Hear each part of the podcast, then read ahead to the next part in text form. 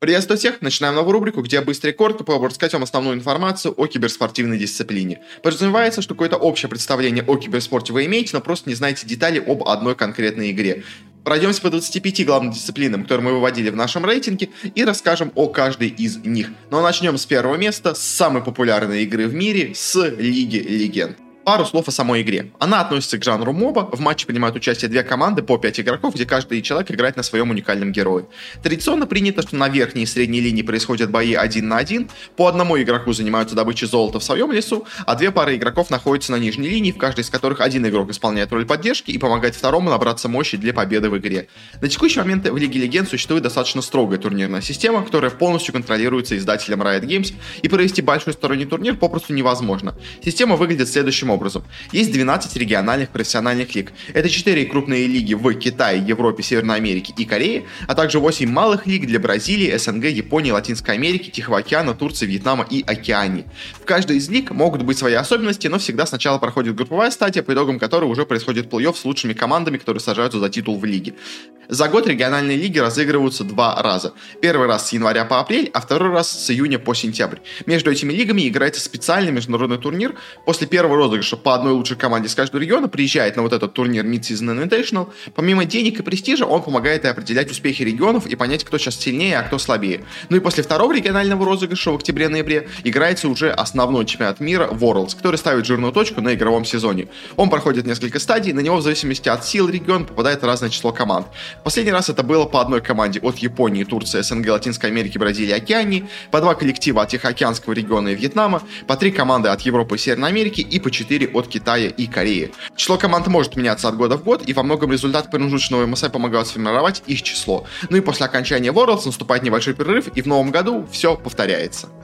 Если говорить об истории, то, конечно, у многих есть стереотип, что тут балом правят корейцы, и отчасти это действительно так, но не всегда и не в последнее время. Первые старые сезоны очень неплохо себя проявляли европейские коллективы, в том числе даже наша команда Гамбит. Но вот потом действительно самой доминирующей силой в мире стали корейцы, выигравшие 5 чемпионатов мира подряд. В последние же года активизировались китайцы, которые выиграли 3 из 4 последних чемпионатов мира. Раньше они были не самым сильным регионом, но сейчас сравнялись и местами превосходят даже Корею. Европа тоже местами неплохо себя проявляет, а вот Америка особых достижений за своими плечами не имеет.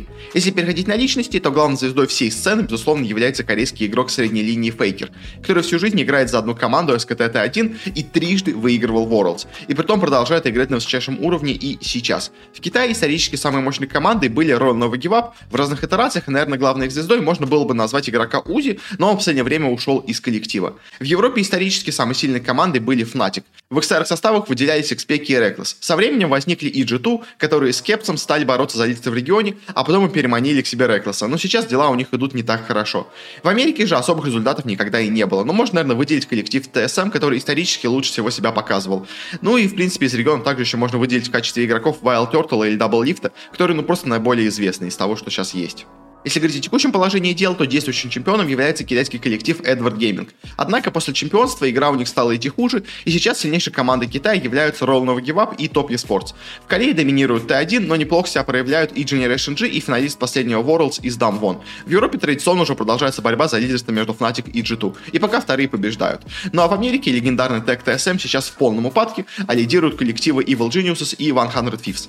Если же говорить о ситуации дисциплины в СНГ, то тут все печально. В былые времена у нас были сильные даже на международном уровне коллективы, хорошо себя проявляли Гамбит и Альбус Нокс Луна, но не сейчас. Для нас создали отдельную региональную лигу, однако серьезно за победу там борются обычно только два коллектива. Одними из них были Гамбит, которые уже достаточно давно распустили свой состав, а другим в последнее время были Unicorns of Love, которые победили всех и вся в СНГ в последние года, но сейчас уже также распустили новый свой состав.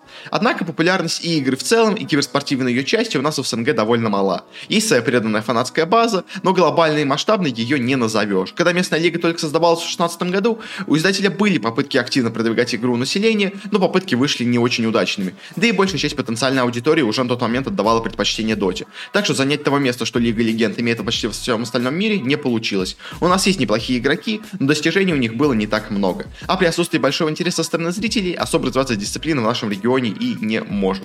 Вот таким получился мой краткий обзор киберспорта в Лиге Легенд в 2022 году. Самое основное и базовое я вам рассказал. Надеюсь, что все это у вас в голове в кучу и в кашу не перемешалось. Ну а если у вас есть рекомендации и советы по формату, то милости прошу в комментарии. Ну и подписывайтесь и следите за будущими выпусками. Всего вам хорошего, пока!